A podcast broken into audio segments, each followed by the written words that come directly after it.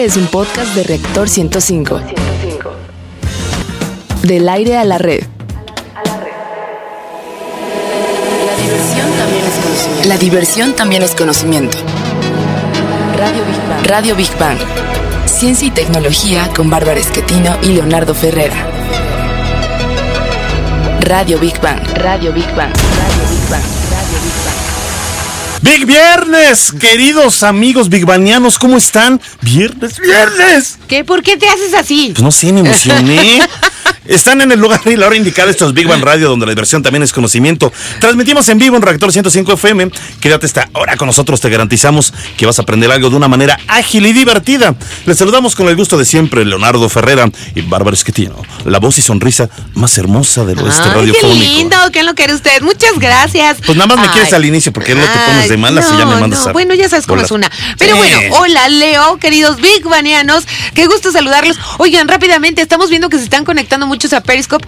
De verdad, muchas gracias. Qué bonitos, que los quiere ustedes. Vean Y el susto que le puse ahorita a Barbarita, que estaba distraída. ¿Y cuál es el menú de hoy, Leo? Así es, en nuestra sección Exploradores del Infinito dedicada al universo y su grandeza, te platicaremos por qué se consideran habitables los tres exoplanetas recién descubiertos ubicados en la constelación de Acuario. En la sección Gigante Azul dedicada al planeta Tierra y la importancia de su biodiversidad, hablaremos de unos asombrosos mamíferos más parecidos a los hombres que ningún otro animal, los gorilas de la montaña. En nuestra sección Materia Gris, dedicada a los principales avances de los laboratorios y los principales proyectos tecnológicos, te hablaremos de los esfuerzos de nuestra máxima casa de estudios de la UNAM para detener el avance de la diabetes y su correlación que hay con la contaminación. En la sección Construyendo Puentes dedicada a los grandes personajes de la historia y los logros del hombre por alcanzar sus sueños, sabremos cuál es el kilómetro cero. Ándele. No se asusten, no es ninguna historia de terror. Y para cerrar siempre de bien y de buenas en nuestra sección Divulgando Humor, donde lo más inverosímil, raro, curioso también es ciencia, hablaremos de los lugares más extraños para vivir. Así que súbanle a su radio porque vamos a nuestra primera sección. Exploradores del infinito. A ver, Leo, queridos Big Banianos, ¿se han preguntado por qué son habitables los tres exoplanetas que orbitan alrededor de una estrella descubiertos recientemente? Es que, mira, yo no sé, aunque sean habitables, digo, estamos a tantos años luz de distancia. Exacto, y no se han explorado Digo, físicamente. por más que digan, ¿no? ay, está bonito, mira, ya tiene agüita, pero están lejísimos. No, Sí. pues no tenemos forma humana de llegar a esos lugares. Bueno, vamos a dar ahora. algunos datos que los científicos eh, pues dan para que entendamos por qué son habitables. Venga. Primero comencemos por el principio, claro. Fueron descubiertos estos tres planetas por Emmanuel Jehin de la Universidad de Bélgica y Julien de Witt de la Universidad de Massachusetts. Bueno, pues estos dos científicos descubrieron estos tres planetas ubicados más allá del sistema solar y los cuales son parecidos, dicen, a la Tierra. Así es, son tres cuerpos parecidos que tienen un tamaño similar al de la Tierra y orbitan alrededor de una estrella enana a 40 años luz de distancia. Siento feo cuando Ay, ponen ahorita vamos a explicar Oye, que lo de la estrella enana, ya, sí, es como, este, eh, ¿cómo se llama? Eh, pues otros planetas que los han hecho menos, ¿no? Digo, siento Ay, feito. ay. Bueno, Hijo. bueno, ya está bien. Estrella enana a 40 años luz de distancia en la constelación de Acuario. Bueno, ¿sabes por qué se le bautizó este sistema como TRAPPIST 1? Bueno, ese nombre se le Trappist. puso en el honor del telescopio que lo descubrió, el Transiting Planets and Planets Small Small Telescope. ¡Oh, my God! TRAPPIST. A ver, otra vez. No, ahí sonó- ya, ya, Mira, ya, me sonó bonito. No, A no, ver, por favor. no, la última vez, no, queremos No, escuchar la pronunciación luego, la- ya. exacta y perfecta de Ah, English. No, no es cierto. Eh, bueno, ahí va. El Transiting Planets and Planets Small Small Telescope. Oh, Ya, ya. ¡Ah! Está bien, hombre, niño Godzilla, no te espantes. O sea, tú entendiste Ya. bien. Ruso de Rusia también entendió. A ver, este se encuentra en el Observatorio de la Silla, en Chile. Pero yo sigo con la duda, ¿por qué se le llama estrella enana o roja? Siento feo. ¿Por Bueno, ahorita lo voy a explicar. Bueno, a la estrella eh, regente de Troppist. Vamos a descubrirlo en nuestra siguiente cápsula en voz de Rogelio Castro. Las estrellas enanas rojas son estrellas de muy baja masa, inferior al Sol en un 40%. Su temperatura interior es relativamente baja y la energía que generan va a un ritmo lento por la fusión nuclear del hidrógeno en helio. Las estrellas enanas rojas no son muy luminosas en comparación con la luz que emite el Sol. Solo generan un 0.1% a 10% de luminosidad en nuestro Sol. Las estrellas enanas son las estrellas más comunes y más numerosas en nuestro universo. A este grupo de estrellas se les conoce como la secuencia principal y aunque sean pequeñas, son las más longevas del universo. Big Bang. Bueno, ahora hay otra pregunta. ¿Cómo al ser una estrella enana, ya entendiste lo de la estrella, ¿no? Pero ¿por qué nada? No. Pues ya lo dijo en Bueno, la cápsula. Ya lo sé, pero se me hace despectivo. Ay, o sea. ya, por favor, no seas delicado. Bueno. Estrella ¿cómo- enana, está presente. ¿no? Enana es porque es muy chiquita, ¿ok? Pero como al ser una estrella enana, la que rige este pequeño sistema planetario, puede tener a tres planetas orbitando alrededor de ella? Bueno, pues la respuesta es básicamente sencilla. Estos planetas están mucho más cerca de su estrella que nosotros del Sol. Por eso sus días son muy cortos. Además, están sincronizados a su estrella de la misma manera que nosotros lo estamos con la Luna. Aquí ya se va desenmascarando el misterio porque son habitables. Exactamente. Fíjate que uno de sus planetas tarda de 4.3 a 73 días en darle la vuelta a su Sol. Y dos de sus planetas le dan la vuelta completa a su estrella en un día y medio y en 2.4 días. A ver, es decir, lo que nosotros tardamos 365 días para hacer un año, ellos lo terminan en un día dos días y medio y hasta 73 días. Hoy está feo, ¿no? Imagínate de repente le dices a una chava, oye, ¿quieres ser mi novia? Se tarda tantito en responderte. En un año Dos de- años después te llega la Bueno, respuesta. ahí sí corre, para que vean que sí, el tiempo es relativo, ¿eh? Yo de repente, oye, ya tengo canas, tú también, ¿qué pasó? Nada, pues no me tardé nada. Pues es que sí es mucho más Ah, la vida ahí, ¿no? Bueno, a ver, o sea, que en este sistema el tiempo sí que vuela. Y si te estás preguntando si la temperatura es muy baja al tener un sol tan frío, la respuesta es que la cercanía de estos planetas a su sol es de dos a cuatro veces más cercana que nosotros al nuestro, por lo que no padecen frío. Saludamos a mi querido Antonio Yodías de la Sociedad Astronómica de México. Lo tenemos en la vía telefónica. Eh, sí, ¿Está por ahí, Toñito? Toño, Hola, hola, ¿cómo están? ¿cómo estás? Toñito, oye, nos Muy contaron bien. tu desgracia. No, no es desgracia, más bien está como desubicado, oye, el Toño. No. Oye, sí. pero Toñito, a ver, tomó un taxi, este, de esos que pide uno eh, por teléfono. Vía Y teléfono. te fue a llevar a otras instalaciones, no acá, Toño. Si tú Sí. llegas de casa, hasta que estamos cerrados, ¿sabes cómo llegar? Sí, no puse mal la ubicación, yo no sabía que había otro email cerca de Bueno, es el mismo, No, que no te digo, quiero, o sea- en verdad, en un futuro que te lleven a un exoplaneta o una te van a llevar a otro lugar equivocado, man.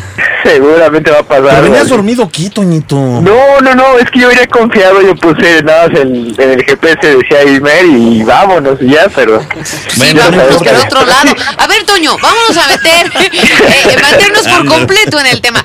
Háblanos de por qué son habitables los tres exoplanetas eh, descubiertos recién recientemente. encontrados. Claro, pues mira, pa- para empezar, son planetas que se parecen ligeramente a la Tierra. Ligera, digo ligeramente porque en realidad sí son un poco diferentes. En tamaño se parecen, ¿no? Al En, menos. tama- ajá, en tamaño ligero, son un poquito más grandes, pero también tienen atmósfera, o se cree que tienen atmósfera Ah, por bueno. justamente con la cercanía que tienen con la estrella principal. Ajá. Entonces, y bueno, seguramente de ahí hay más este, como características, la distancia que tenga atmósfera y posiblemente la forma también en la que giran alrededor de la estrella. Que giran como de una manera muy este, particular estos tres y pues que apuntan a que posiblemente puedan ser habitados. No que tengan vida, o sea, todavía no se puede descubrir eso. Si no mal recuerdo fue Kepler la sonda que descubrió este, esos tres exoplanetas. Ajá. Entonces, todavía no, es, todavía no es seguro de que puedan tener vida o que puedan eh, albergar la vida, pero por mera probabilidad y estadística se puede apuntar a que posiblemente así sea. Oye, a ver, yo siempre lo he dicho, bueno, lo hemos dicho en este programa, estamos muy lejos, muy lejos Sí, para llegar a cualquiera lejos. de estos exoplanetas, aunque tengan condiciones similares a la Tierra. Sin embargo, si tienen condiciones similares, si tienen atmósfera, yo creo que es propicio a que haya un surgimiento en algún momento de vida, con formas de vida Claro. muy probablemente primitivas como hubo en su momento aquí en nuestro planeta. ¿Quién sabe? Y yo no sé si en un futuro pues puedan desarrollarse eh, de, de una manera hasta, hasta una inteligencia pues como la que tenemos nosotros, no lo sé. ¿Es posible? Claro, no, sí, es muy posible, digo, así como la, así como nosotros nos fuimos desarrollando en cierto sentido con el conocimiento de las matemáticas, de la física y todas las demás ramas de la ciencia Sí. que nos podemos imaginar, es muy probable que también ellos los empiezan a descubrir. De hecho, no sé por qué me recuerda mucho a la sonda Voyager esto. Eh, por ejemplo, el disco de oro de, oro de la Voyager está hecho con lenguaje, bueno, en matemáticas, pero aparte está en sistema binario. Ajá. Pero ¿por qué en matemáticas o por qué con sistema binario eh, el lenguaje de la Voyager? Porque precisamente es un lenguaje que los seres humanos descubrimos, que ya estaba en la naturaleza. Entonces es muy probable que cualquier, en dado caso, si haya una civilización ahí, aunque sea como de, de changos, tal vez otra vez. O, o más avanzada, quién sabe, o- ¿no? Ajá, podría llegar al conocimiento de las matemáticas. Ah, mira. Está Qué bien, interesante. Oye, rápidamente antes de despedirnos, Toñito, ¿hay agua? ¿Tú crees que hay agua ahí? Eh, no lo sé. Podría ser, pero realmente no lo sé. Ah, muy bien. Qué bueno que nos respondiste tan claramente. Muchas gracias, Toño. Toño Toñito, precioso. no te pierdas, hermano. sí, no, espero no perderme la próxima A mí se me hace que se fue a otro lugar, ¿verdad? Se fue a otro lugar, no te hagas. Bueno, pues eh, Toñito, muchas gracias. Damos las No, gracias a Toñito Yedías de la Sociedad Astronómica de México. Que viene, pues, nuestra siguiente sección. Gigante azul. A ver, queridos, queridos Big Banianos y querido Leo. ¿Sabes, Leo, cuáles son los gorilas Beringay, Beringay? En serio, Está es en serio. te parece como de una canción, ¿no? Beringay, Beringay. A ver, otra vez, dale. Beringay, Beringay. ¡Ay, ya! A ver, a ver, no sé, o sea, no sé, no tengo la menor idea, no sé. eh, Son los conocidos como los gorilas de la montaña. Y la mala noticia es que están en peligro de extinción. Bueno, las pocas poblaciones que quedan en el mundo de ellos se encuentran en la zona sur de Virunga, entre Ruanda, Uganda y la República Democrática de Congo. También en el Parque Nacional de Windy y figuran en la lista roja de especies amenazadas, muy amenazadas. Bueno, pues su principal amenaza, como ya lo estarán sospechando, es la caza furtiva, las enfermedades que les transmiten los turistas que se adentran en la maleza en su búsqueda y la deforestación. Bueno, la clave para preservar los pocos gorilas que quedan es la conservación de su hábitat, donde se encuentran sus alimentos, que son principalmente, fíjate, son Ajá. apio silvestre, bambú, moras de zarzas y raíces. Y vamos a conocer un estudio realizado, el cual analiza cómo afecta a su salud sus hábitos alimentarios. Vamos a escuchar a Rogelio Castro. El estudio publicado por la revista American Journal of Physical Anthropology, realizado por el Centro Internacional Carizoque de la Fundación Diane Fossey, permite descubrir que las partículas abrasivas que se encuentran en las raíces que forman parte de la dieta de los gorilas aceleran la pérdida del esmalte de las muelas, independientemente de la edad de los gorilas. Los simios presentan un deterioro en su dentadura, así que un cambio en su dieta podría ayudar a que los gorilas tengan una mejor salud. Los científicos proponen que se elaboren proyectos en donde se analice la composición mineral del suelo, su relación con los malos efectos de la vegetación y el hacer un catálogo de los alimentos nocivos y los cuales producen un deterioro en su salud. Big Bang. Pues sí, como escuchamos, digo, no obstante, digo, el hombre, todavía los alimentos, pobrecitos, ¿eh? se están ¿Verdad? acabando, pero bueno. Saludamos al médico veterinario colaborador de la CONAVIO en la Dirección de Comunicación, el doctor Carlos Cristian Cruz. Doctor, ¿cómo está? Muy bien, ¿cómo están ustedes? Bien, Muy muchas bien, gracias. muchas gracias. Digo, sabemos que pues, esta es una especie originaria de África, ¿no? Eh, pero ¿por qué la extinción no se pueden reproducir en otro hábitat? Este, lo que pasa es que son, como dices, son originarios de, de África. Sí. Eh, son las condiciones este, climáticas, eh, más que nada hablando de Sí, gorilas ¿verdad? de la montaña, Claro.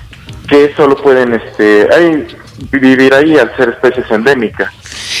Sí. Eh, ha habido eh, una protección importante en los últimos años, pero a veces creemos que aunque las protecciones parezcan importantes, pues a la hora de la hora se las ingenian los cazadores furtivos Sí. y siempre encuentran la manera de seguir traficando con especies silvestres. ¿Esto sigue ocurriendo? Sí, desafortunadamente sí, los cazadores furtivos son un gran problema para todas las especies. Y más en África que no hay realmente programas este, muy fuertes de protección este, para los gorilas, al ser países este, subdesarrollados. ¿Hay estudios eh, que se pudieran de arrojarnos en cuánto tiempo, si no se hace algo urgente o se está haciendo, pudiera desaparecer esta especie? Este sí, básicamente el problema de que des- desaparezca esta especie aparte de por ser culpa del humano Claro. Es que eh, la tasa de reproducción de los gorilas es muy baja. Fíjese. Como comentaron al principio, los gorilas este, mantienen a sus a sus crías hasta los tres años. Ajá. Entonces, hasta dentro, hasta que pase este tiempo, Vuelven a- a, a tener crías. Ah, ok. Y son poquitas las que tiene una hembra gorila, ¿verdad? Sí, Una, ¿no? ¿O qué? ¿Una? eh, normalmente es una cría por, por Uy, gestación. caramba. Gemelillos por ahí de repente, pero muy raro, ¿no? Caramba. Sí, Qué barbaridad, en serio, ¿eh? Eh, perdona, otra, otra pregunta. Eh, hay asociaciones mundiales, ONGs que sé que se han sumado eh, para tratar de, de que esta especie se conserve. Eh, ¿Hay forma de poder colaborar o poder meternos en esas páginas y saber cómo trabajan? Digo, si no tiene uno la economía para apoyar, Claro. al menos sí crear la conciencia, pues para poder respetar y, y apreciar más estos animales. Este sí, eh, yo creo que la, la organización más importante es la organización de Diana Fossey, Sí. que es Diana eh, la que se basaron. Ajá, La, Diana la de Diane Fossil, ¿no? La protectora, Ah, de, la protectora, de- de ¿no? estos... La de- protectora, Ajá. exacto, la de la película Gorilas Sí, sí, exactamente. Ella es, eh, su- hizo una fundación, después, bueno, eh, en honor a ella por todo lo que se estudió y gracias a todos los avances que tuvo, gracias a ella en lo, lo que fue protección Ajá. y comportamiento de los gorilas. Doctor, ya, la, la última pregunta. Eh, eh, si no estoy mal, corríjanme, ¿eh? porque me puedo equivocar. Digo, lo hago extrañamente. Pero, ay, no, no, doctor, una pregunta. La, la zona donde están los gorilas de, de la montaña, ¿es una zona atacada por guerrillas?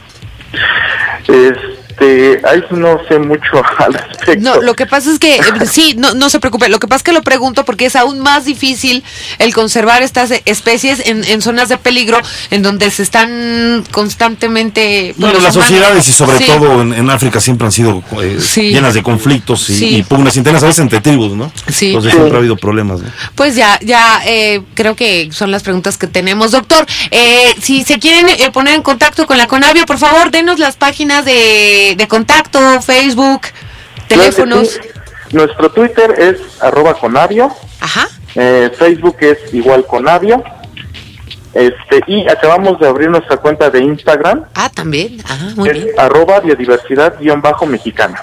Muy bien. doctor. Maravilloso. Pues muchísimas Muchas gracias, doctor Carlos Cristian Cruz de la Conavio. Le mandamos un abrazo muy grande y un abrazo muy fuerte a toda la Conavio. Igualmente un abrazo, saludos. Gracias, Gracias. qué lindo. Ay, hasta Besitos. luego. Gracias, bye. Y bueno, pues, ¿qué les parece si ahora vamos a nuestra siguiente sección? Materia gris. Bueno, ya. Ay, contaminación. Fíjense que un estudio realizado en Dinamarca sugiere que las personas que viven en áreas con altos niveles de contaminación en el aire causada por automotores tendrán más riesgo de padecer diabetes. Bueno, esto está basado en una investigación que fue hecha a habitantes de zonas urbanas donde hay un alto nivel de dióxido de nitrógeno, como la Ciudad de México, misma sustancia que expiden los escapes de los automotores. Todos, ¿eh? Automotores, no nada más automóviles, Sí, camiones, etcétera. Bueno, incluso hay otro estudio en eh, uno de los considerados más amplios realizados hasta la fecha sobre la influencia de la contaminación en el aire y la diabetes, publicado en la revista Diabetic Care, Oh, en donde nos dan este alarmante dato. Fíjense ustedes, las personas más saludables son las más susceptibles a los efectos nocivos de la contaminación. No, pues entonces ya tenemos todos diabetes. Pues no es me que son los más vulnerables, fíjate. No, digo, no te espanto, son datos que dio, yo no fui. No me espantes, Barbarita, no me espantes, eh, no me espantes. Bueno, dentro de los focos rojos que arrojó este estudio, nos dice que hay un mayor índice de mujeres atacadas por esta enfermedad debido a la contaminación. Pero ustedes se preguntarán qué tiene que ver la diabetes y la contaminación. Pues tiene un efecto similar al del humo del tabaco en los vasos sanguíneos, solo que la contaminación la respiramos todos y el tabaco no. Bueno, yo sí, a veces me estoy fumando el tabaco. Vamos a escuchar los esfuerzos de la UNAM por combatir a esta enfermedad. El pie diabético figura como una de las principales causas de hospitalización. Siete de cada diez casos terminan en amputación. Es por eso que Nina Danchikova y su equipo de nanociencias y nanotecnología de la UNAM de Baja California se dieron a la búsqueda para poder encontrar la cura para cicatrizar las úlceras en el pie diabético. Explican que el problema en las instituciones de salud pública se viene acrecentando y actualmente ya es una crisis, porque los virus, bacterias y parásitos son resistentes a los antibióticos más poderosos. Así que desarrollaron Naxil Dermo, elaborado a partir de la plata y oro, y el cual ha salvado de que sean amputadas las extremidades de 100 pacientes. Big Bang.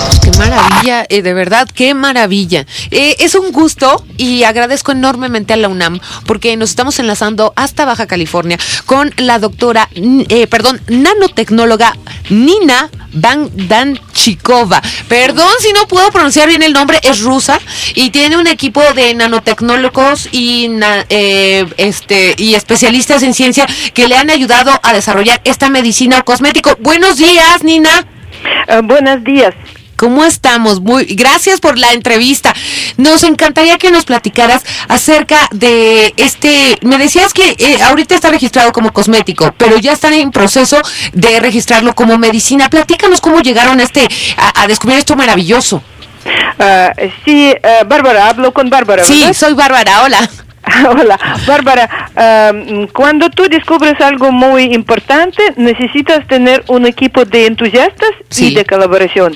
Por eso si me preguntan cómo, yo digo con siendo entusiastas Sí. y amigos, porque eh, este descubrimos ah, un equipo de eh, físicos y químicos y nanotecnólogos conjunto con médicos.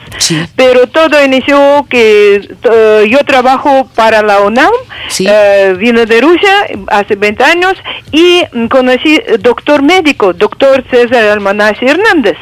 Y sentí que tenemos mismos valores, queremos hacer este mundo mejor. Sí. Y eh, yo tenía partículas que pueden aplicar en humanos en eh, veterinaria y él sabía que es muy importante y aplicarlos para salvar pies, eh, piernas de amputación para diabetes. Entonces, gracias a su persistencia y gracias a su estudio muy profundo, muy grande, cual después pasamos a hospitales de Iztecale y hospitales general de Razarito, Ah, pero él inició a hacer todo esto. Entonces, idea cuando quieres hacer algo y dar a sociedad Sí. y no morir sin ninguna contribución grande es Ah, encontrar entusiastas que quieren hacer este cambio y juntar especialistas de diferentes disciplinas, por ejemplo, medicina y nanotecnología. Es una Y- maravilla.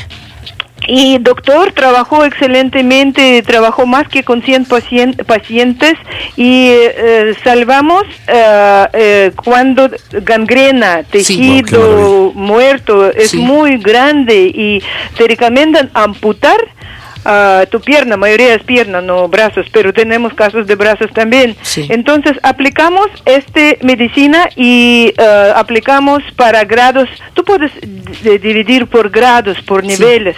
Y doctor Almanacci ah, eh, prácticamente con éxito 94, 96% aplicó para todos grados 0, 1, 2, 3. Último grado, número 4, cuando necrosis es muy grande, gangrena es muy grande y no hay circulación de sangre. Sabemos que no hay circulación de sangre, no hay comida para tejido para crecer. Claro. Entonces allá salvamos solamente 10%, o sea, allá necesitamos amputar. Pero todos otros grados prácticamente 94%. ¿Por qué 94? Porque otros 6 no continúan venir. Claro, claro. Perdona, eh, vienen. pregunta, eh, Nina. Leonardo Ferrera, aquí compañero de Barbarita. Sí. ¿Cómo está? Buenas. Este, eh, yo me imagino que el público que nos está escuchando, pues habrá eh, mucho público que tendrá eh, diabetes y sobre todo tendrá mucho interés en esta Sí. medicina que están desarrollando en Axil Dermo. ¿Y dónde pueden acudir?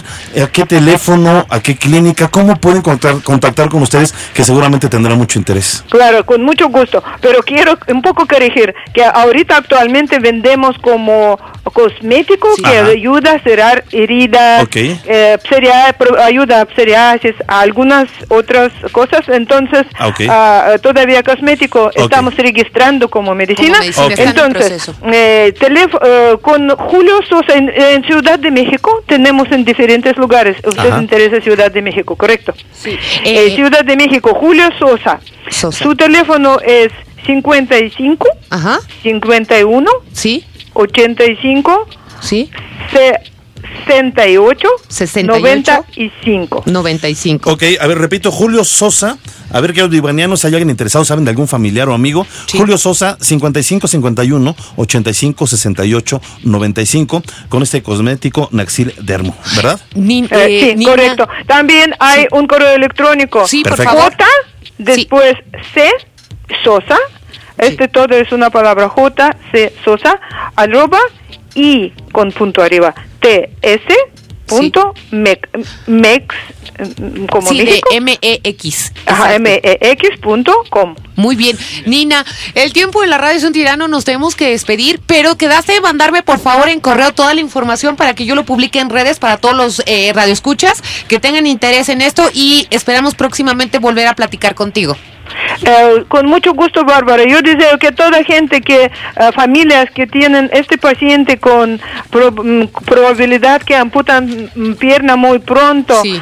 antes de este, con un doctor, prueban este ah, cosmético y ojalá que ayuda a todos que van a probar. Perfecto, muchas gracias. Despedimos a la nanotecnóloga Nina Bangdachikova de la UNAM. Mil gracias. Muchas Gracias gracias. a ustedes, una hasta luego. felicitación enorme a la UNAM Todos estos abrazo, avances que están haciendo.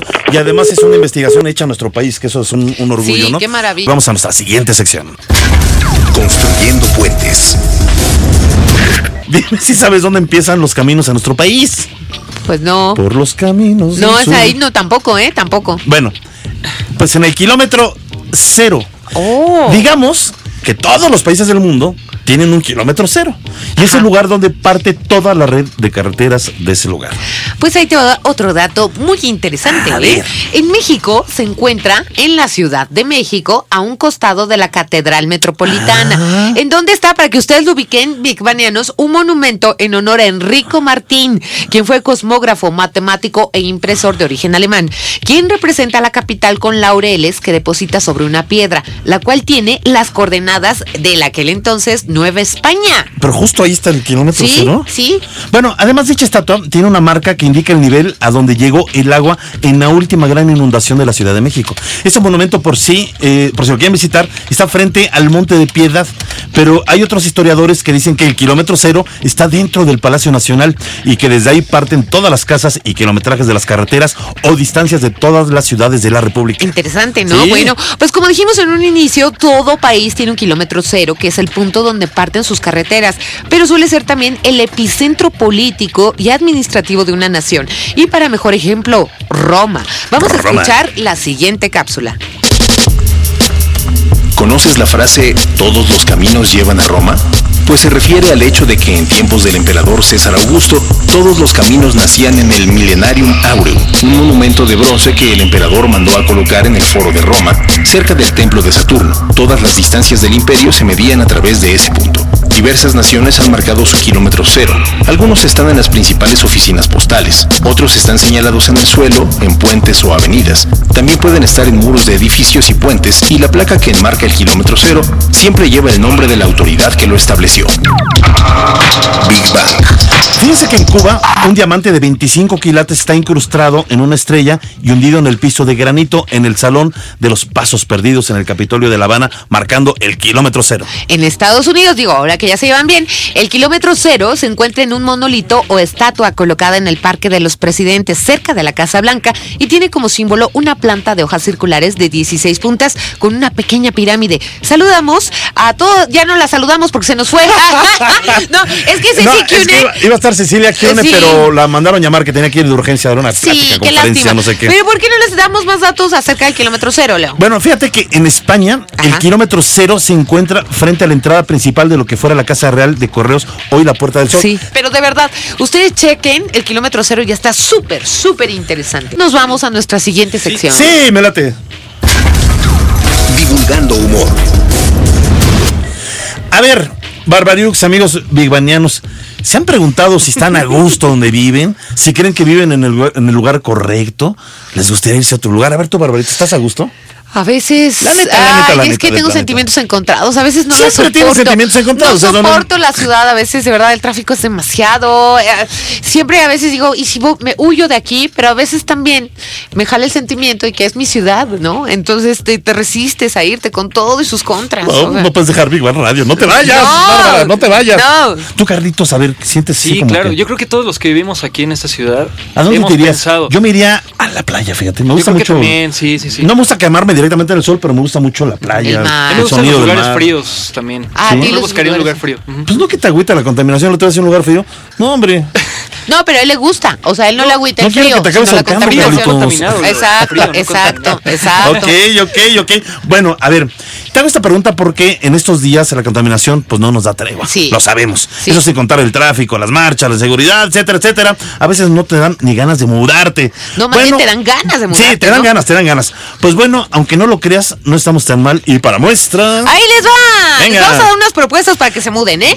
A ver si es cierto. Nasser. ¿Qué es esto? Es una ciudad con cero desempleo, las rentas son casi regaladas y además tiene una población que se describe a sí misma como feliz. Yo quiero ir, yo quiero ir. Bueno, muy bien. Su sociedad está basada en la basura. ¿Cómo? Así como lo escuchan. Esta ciudad se localiza en el continente africano. Es una de las ciudades más grandes y está ubicada en el Cairo. El pequeño detalle es que es el lugar donde todo el Cairo deposita sus desechos o basura. Ah, pues es igual, vete al bordo poniente, rentas congeladas, no te van a cobrar nada más, este, no hay desempleo, pues todos recogen la basura. No, está, a ver, Vamos, vamos. Si, si no te gusta esa opción, ¿qué tal Japón? Japón, no está ¿eh? mal, no suena mal. primer mundo. Ajá. Para ser más exactos, la isla Mikaye Hima es pequeña y prácticamente ningún turista la visita. ¿Y sabes por qué? ¿Por qué? Te advertimos que la respuesta habla por sí sola, de la necesidad que tiene la gente de vivienda. Ahí les va. A Está ver. situada en la base de un volcán activo. Y el peor peligro no son las explosiones eh, o la lava, sino el ácido sulfúrico que emite y que además te puede matar. La gente que vive allí tiene que usar máscaras antigases en todo momento. Y es cosa de todos los días que suenen las alarmas a través de todo su territorio, advirtiendo a la población de fatales concentraciones Oye, ya, de gas. ya- vamos a entrar aquí con, con- con máscaras también en cierto momento. ¿Sí? Pues, ¿para qué no Bueno, vamos al no, cerro no, ahí, No, al- no, como esto, ¿eh? al No como esto. No, no, no, no. Esto ya son así grado Oye, por ahí tienen lana, pues que se vayan a otro lugar, ¿no? Digo, Bueno, ¿qué- pero qué- es que en Japón No, también pero- está muy reñido el, el territorio. Pero ¿qué les parece si escuchamos de más ciudades en voz de Rogelio Castro? Venga. La ciudad de los enanos. Los enanos en China sufrían de malos tratos y discriminación constantemente, hasta que a un chino se le ocurrió darle a esa gente un lugar digno donde pudieran reunirse y escapar de las malas personas que los maltrataban física y emocionalmente, y los invitó a vivir a un parque temático toda su vida. Claro, ahí ellos son la principal atracción. Este parque se encuentra en un pequeño poblado ubicado en las montañas Kunming al sur de China. Entre las ventajas que ofrece es que es un sitio que, a diferencia de las grandes ciudades de China, no está sobrepoblado. Solo hay unos 120 habitantes, pero el requisito indispensable para vivir allí es no medir más de un metro con 30 centímetros. Big Bang. A ver, fíjense, en el corazón de Grecia y al borde de la llanura de Tesalia se encuentra un lugar llamado Meteora. Ok, ¿esto qué significa? Pues rocas suspendidas en el aire. Eh, y básicamente así están las casas. En 1988, este lugar fue declarado por la ONU como Patrimonio de la Humanidad. Bueno, es un lugar, es un hogar de, de pequeño, eh, de grupos de clérigos ortodoxos cristianos. Entonces hasta ahí, pues que todo suena muy bien. Ajá. No, se encuentran suspendidos a 600 metros de altura, casi a punto de caerse. No, no se han caído. No pero se han qué caído. qué No, no se han caído. Están ahí desde, desde 1600. Y solo seis de esos monasterios, que son muchos, están habitados. Nada más seis. Y son cinco para hombres, hay mayoría de hombres, pero son clérigos, y uno para monjas, digamos, ¿no? A ver, Eh, son poquitos, porque mejor no todos en uno solo. No, digo, No, no, no es mal pensado. no, No, no, pero- no es mal pensado. Pero Digo, ¿por qué fíjense, ya se puede ir, no, no, porque se separa. Estas No, son cuestiones rezamos de, de- juntos y ya, Ay, rezamos Leonardo, juntos. ya no seas, ya, primaveral, Oh. ya. Sí. Y no tiene que ver con cosa- no simplificando hagas, el no, problema, nada más. La cosa es que antes no se podía, era eh, inalcanzable llegar a este lugar, pero ahora ya se puede ir.